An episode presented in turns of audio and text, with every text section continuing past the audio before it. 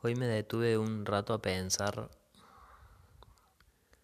cómo va a ser el futuro que se nos viene, las siguientes décadas. En medio de tanta especulación, tanta confusión, tantas suposiciones, la mayoría muy apocalípticas, la mayoría muy desesperanzadoras, muy perturbadoras también sometidos a, la tortura psicológica de los diarios, de las charlas pesimistas entre personas desesperadas, que es lo que más se suele dar, o al menos lo que más ruido hace. De estas series que se han vuelto tan masivas, mm, no entiendo la verdad por qué, como Black Mirror, por ejemplo, que estoy muy de acuerdo en que realizativamente son grandiosas. Pero para mí cuando el arte se vuelve un dispositivo traumático, es decir, que genera un estímulo que te conecta sensiblemente con la angustia y el dolor y la preocupación y la persecuta, no es un aliado para mí en un mundo en donde hay tanto dolor, en donde hay tanta miseria. El arte nos tiene que servir como refugio para esperanzarnos, para querernos, para ilusionarnos, para enamorarnos. Porque digo, para preocuparnos, perseguirnos y dolernos ya están los noticieros, digamos. Pero bueno, Black Mirror y estas cuestiones están de moda y en auge y estas cosas apocalípticas de los zombies y de estos futuros distópicos. Yo creo que pareciera que el mundo nos lleva a un lugar de estupidez, de dolor, de enfermedades mentales, de ansiedad de sobreestimulación, de adicción, de pantallas, de chips instalados en el cerebro, de robots, de máquinas, de Matrix. Como si ese fuese el camino inevitable, pero si nos ponemos a pensar, yo creo que hay que salirnos un poco, desensimismarnos un poco y dejar de creer que la circunstancia que estamos viviendo y yo estamos viviendo y me refiero un poco al círculo de gente en el cual yo me siento parte y quizás si estás oyendo esto probablemente seas de un círculo parecido porque no cualquier círculo de gente escucha podcast en Spotify hablando de un pelotudo hablando de filosofando de la vida digamos es como medio de un circuito de gente blanca lectora, medio intelectual, o al menos, bueno, medio vinculada a esta, a esta racionalización del mundo, medio idealista, que tiene que ver con, un, con una clase social concreta, ¿no? Pero yo de no es salirnos un poco de ese lugar, que quizá esa circunstancia es la que nos está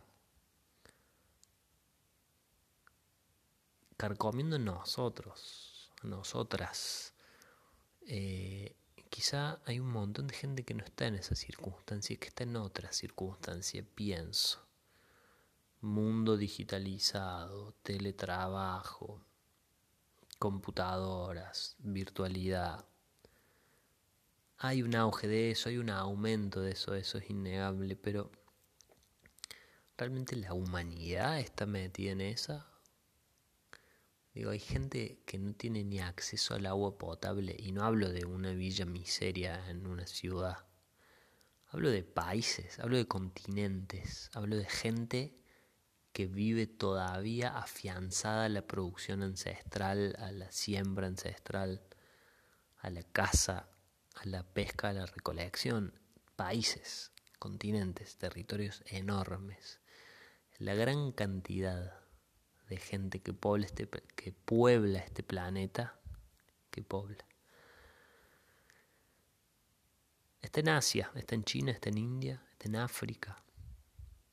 y la gran mayoría, miles de millones, siguen produciendo a nivel artesanal, a nivel campesino, digamos.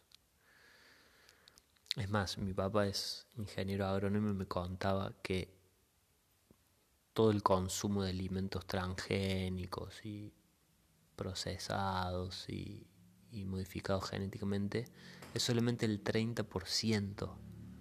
Solamente el 30% de la humanidad consume ese tipo de alimentos. El otro 70% sigue en la siembra, la cosecha y el cultivo campesino, ancestral, orgánico.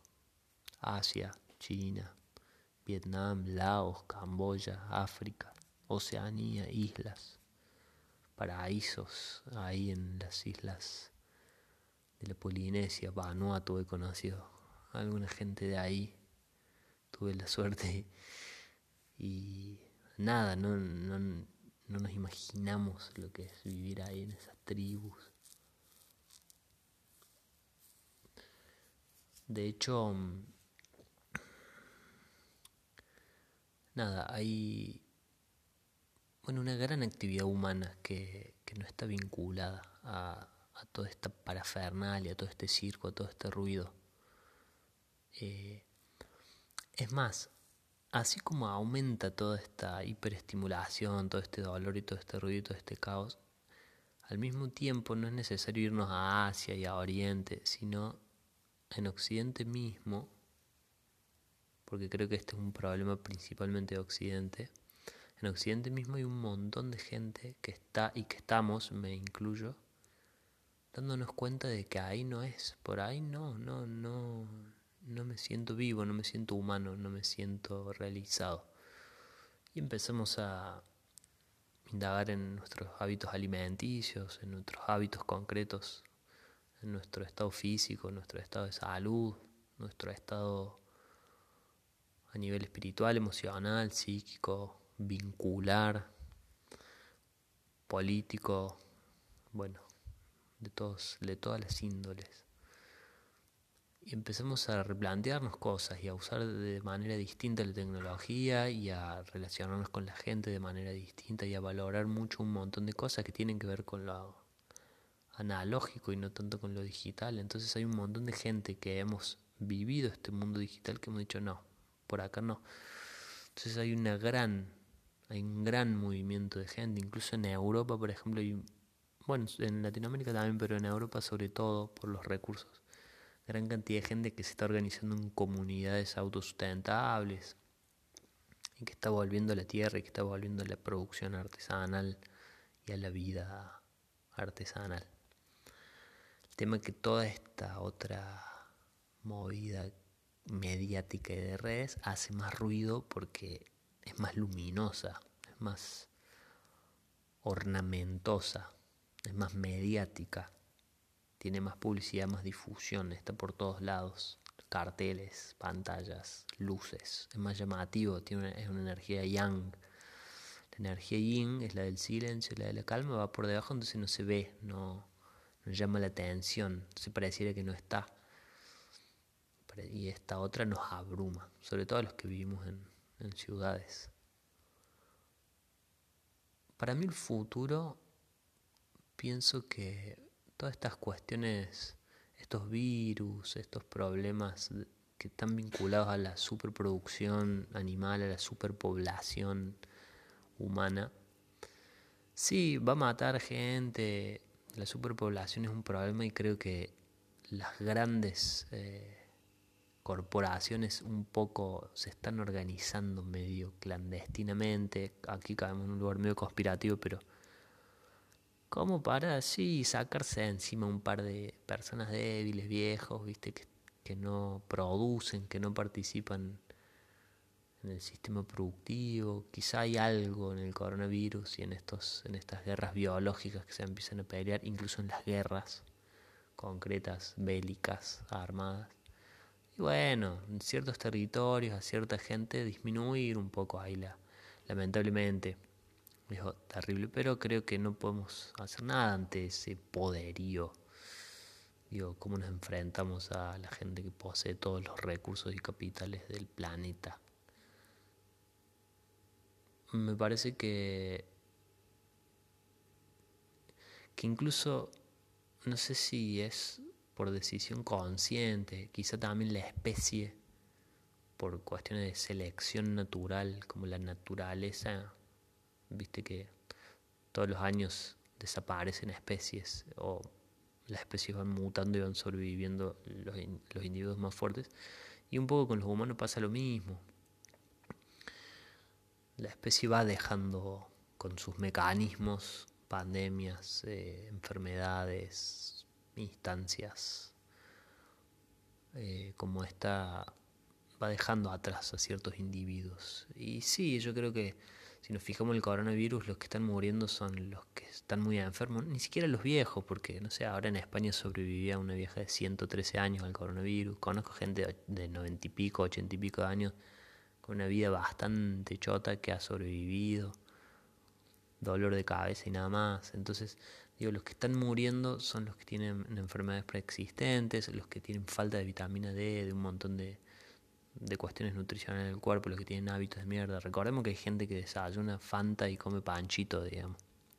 Entonces, organismos débiles, malnutridos, enfermos y además psíquicamente endebles y además con un pensamiento muy negativo hacia la vida. Y bueno, quizá lo mata más la persecuta de tengo la enfermedad mortal que el virus en sí, digamos. Hay todo ese circo y esa presión de la alerta y el peligro quizá termina dañando más tu salud que el virus en sí.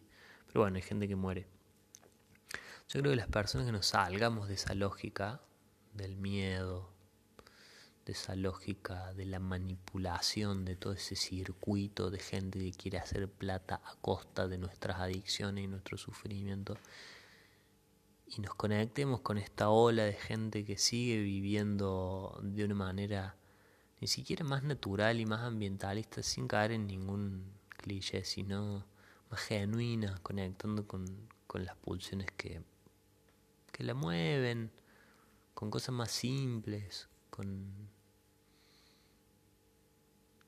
cosas que vibran en un, con una energía un poco más alta, vamos a seguir viviendo y seguramente también estos grandes ricos corporativos que manipulan a las masas van a sobrevivir no porque lo merezcan, sino porque tienen muchos recursos para cuidarse. Eh, pero por otro lado vamos a estar los que no somos esa gente, pero tampoco caemos en esas trampas y vamos a seguir viviendo y va a ser una humanidad que va a haber se va a ver fortalecido todas estas cosas mucha gente va a quedar atrás lamentablemente. Pero muchos que, que amamos la vida y que nos aferramos a un montón de cosas hermosas de la vida vamos a seguir viviendo y un montón de tiempo porque la ciencia se está dando cuenta y hay estudios que están saliendo desde hace tiempo de que nuestros organismos están aptos para vivir por lo menos 140 años, 130, 140 años. Con la tecnología, los nuevos avances tecnológicos, se está estimando incluso algorítmicamente que de acá a unas décadas la gente por cuestiones tecnológicas va a poder sobrevivir, aumentar su calidad de vida, así como viene pasando sistemáticamente, que antes la gente moría más joven la gente de mi generación, los millennials, gente que nacimos en los 90, en los 80, en los 2000, vamos a ir probablemente hasta los 120 años, una cosa así, quizá más. 110. Eh, lo dicen, nada, proyecciones científicas concretas. Incluso ya hay estudios, esto es muy loco y va a sonar muy raro. Ya hay estudios que están investigando cuál es el cuánto, cuál es el gen de la vida para lograr eternizarlo, es decir, que se está estudiando la, posibilidad de la inmortalidad. Ya se está logrando, antes era impensado que una máquina tenga más memoria que un humano, hoy la máquina almacena una cantidad de datos muy superior al humano, el humano ya prácticamente no necesita usar la memoria se pensaba hace, hasta hace poco que era imposible que una máquina sienta emociones. Hoy por hoy hay máquinas diseñadas que sienten, que lloran, que ríen, que se ponen contentas, que dicen halagos, que se enamoran. Se pensaba que era imposible que haya máquinas que se comuniquen entre ellas en lenguajes creados por ellas mismas para que los humanos no las entiendan y ya ha pasado dos supercomputadoras que empiezan a hablar en lenguajes programados por humanos que entre ellas empiezan a crear su propio lenguaje para no ser entendidas por humanos. Se pensaba que una máquina era imposible que sea creativa y tenga talentos artísticos y hoy por hoy hay máquinas que componen sinfonías superiores, según los mismos críticos, a sinfonías de Mozart, de Beethoven, eh, máquinas que escriben poemas, libros. Eh, entonces todo lo que existe, todo lo que existe en el mundo en el fondo, en el fondo, en el fondo es materia, es moléculas, es átomos, es energía moviéndose en una frecuencia. Todo eso se puede cuantificar, se puede decodificar. Se está estudiando si el gen de la vida, cómo hacer para cuantificar el gen de la vida y por medio de una máquina eternizarla. Entonces digo, si ya es una idea, quizá de acá a unas décadas se logra, quizá no, pero nada, los que querramos vivir vamos a vivir. Entonces es cuestión de buscar cómo. No digo que esté bien vivir en una máquina, digo esto es una fantasía como para poner un ejemplo, pero somos muy creativos, somos producto de miles y miles y millones de años de evolución del planeta Tierra que nos tiene hoy vivos a nosotros acá. Es decir, de todos los seres que existieron, nosotros somos los más mejorados de todos, los que más capacidades tuvieron en la historia del planeta. Somos los más evolucionados, entonces tenemos unas capacidades.